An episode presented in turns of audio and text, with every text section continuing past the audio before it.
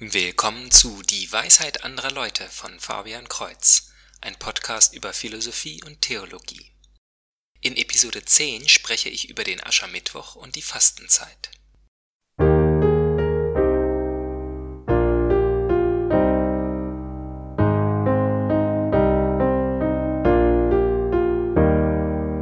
Heute möchte ich erzählen, was eigentlich am Aschermittwoch passiert, eine Gegenposition erklären und das biblische und jüdische Fundament des Festes und der Fastenzeit erklären. Zunächst einmal, in Deutschland ist der Aschermittwoch kein gebotener Feiertag, aber er ist ein strenger Fast- und Abstinenztag. Am Ende der heiligen Messe kann man nach vorne kommen und das Aschenkreuz auf der Stirn empfangen. Die Asche ist vom Osterfeuer des vergangenen Jahres. Dabei spricht der Priester Bedenke, Mensch, dass du Staub bist und wieder zu Staub zurückkehren wirst. Oder alternativ die Worte Jesu aus dem Markus-Evangelium: Bekehrt euch und glaubt an das Evangelium. Viele Nichtkatholiken verstehen diesen Brauch nicht. Jesus sagt doch irgendwo gerade, dass nur Heuchler zeigen, dass sie fasten. Wir dagegen sollen im Geheimen fasten, kein mürrisches Gesicht ziehen oder dreckig und mit zerrissenen Kleidern umherlaufen, sondern uns waschen und die Haare fetten. Wenn eine Hand Almosen spendet, soll die andere nichts davon wissen. Sind die Katholiken so unbiblisch, dass sie das Gegenteil von alledem tun, indem sie das Aschenkreuz auf der Stirn tragen? Ich beziehe mich im Folgenden besonders auf Brand Petre, dessen YouTube-Video über den Aschermittwoch in der Beschreibung steht. Wer gerne das Gelabere von zwei Seminaristen zu dem Thema hören möchte, dem empfehle ich den Podcast Catholic Stuff You Should Know. Die Symbole Staub und Asche haben drei Bedeutungen. Zunächst einmal nach Genesis 3, direkt nach dem Fall, äh, bedeuten sie Vergänglichkeit. Der Mensch ist aus Staub gemacht und wird zu Staub zurückkehren. Die zweite Bedeutung von Asche ist, äh, sie symbolisiert Umkehr von der Sünde, so zum Beispiel nach Hiob Kapitel 42 Vers 6 oder nach dem Propheten Daniel Kapitel 9 Vers 3. In Hiob lesen wir, Darum widerrufe ich, ich bereue in Staub und Asche. Und in Daniel, ich richte mein Gesicht zu Gott dem Herrn, um ihn mit Gebet und Flehen bei Fasten in Sack und Asche zu bitten.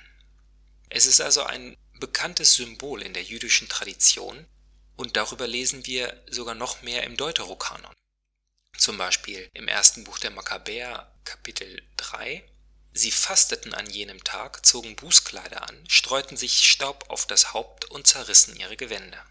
Und in den, in den Zusätzen zum Buch Esther in Kapitel 4, 17k Auch die Königin Esther wurde von Todesangst ergriffen und suchte Zuflucht beim Herrn. Sie legte ihre prächtigen Gewänder ab und zog die Kleider der Notzeit und Trauer an. Statt der kostbaren Salben tat sie Asche und Staub auf ihr Haupt, vernachlässigte ihren Körper, und wo sie sonst ihren prunkvollen Schmuck trug, hingen jetzt ihre Haare in Strähnen herab. Sie betete zum Herrn, dem Gott Israels, Mein Herr unser König, du bist der Alleinzige, hilf mir. Dies ist die sehr milde Einheitsübersetzung. In einer anderen Übersetzung liest man, dass sie sich Asche und Mist auf das Haupt streut. Die Worte von Jesus selber im Matthäusevangelium Kapitel 11 sind Weh dir, Chorazin, weh dir, Bethsaida, denn wenn in Tyros und Sidon die Machttaten geschehen wären, die bei euch geschehen sind, längst schon wären sie in Sack und Asche umgekehrt. Der heiligste Tag des jüdischen Kalenders ist Yom Kippur, der, Verwö der Versöhnungstag. Zu diesem war es immer üblich, besonders intensiv zu fasten und zu beten. Also, Asche und insbesondere Asche auf dem Haupt ist ein uraltes Symbol, das auch von Jesus verwendet wird. Für erstens Erinnerung an Vergänglichkeit nach Genesis, zweitens Umkehr und Reue von Sünde, wie in Hiob, dem Buch Makkabäer und im Evangelium nach Matthäus, und Einsatz für andere, wie im Buch Daniel und Esther, die selber nicht sündig waren, aber sich durch Fasten für andere eingesetzt haben.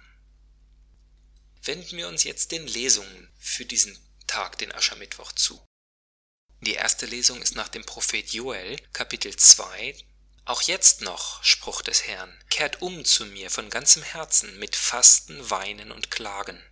Zerreißt eure Herzen, nicht eure Kleider, und kehrt um zum Herrn eurem Gott. Denn er ist gnädig und barmherzig, langmütig und reich an Huld, und es reut ihn das Unheil.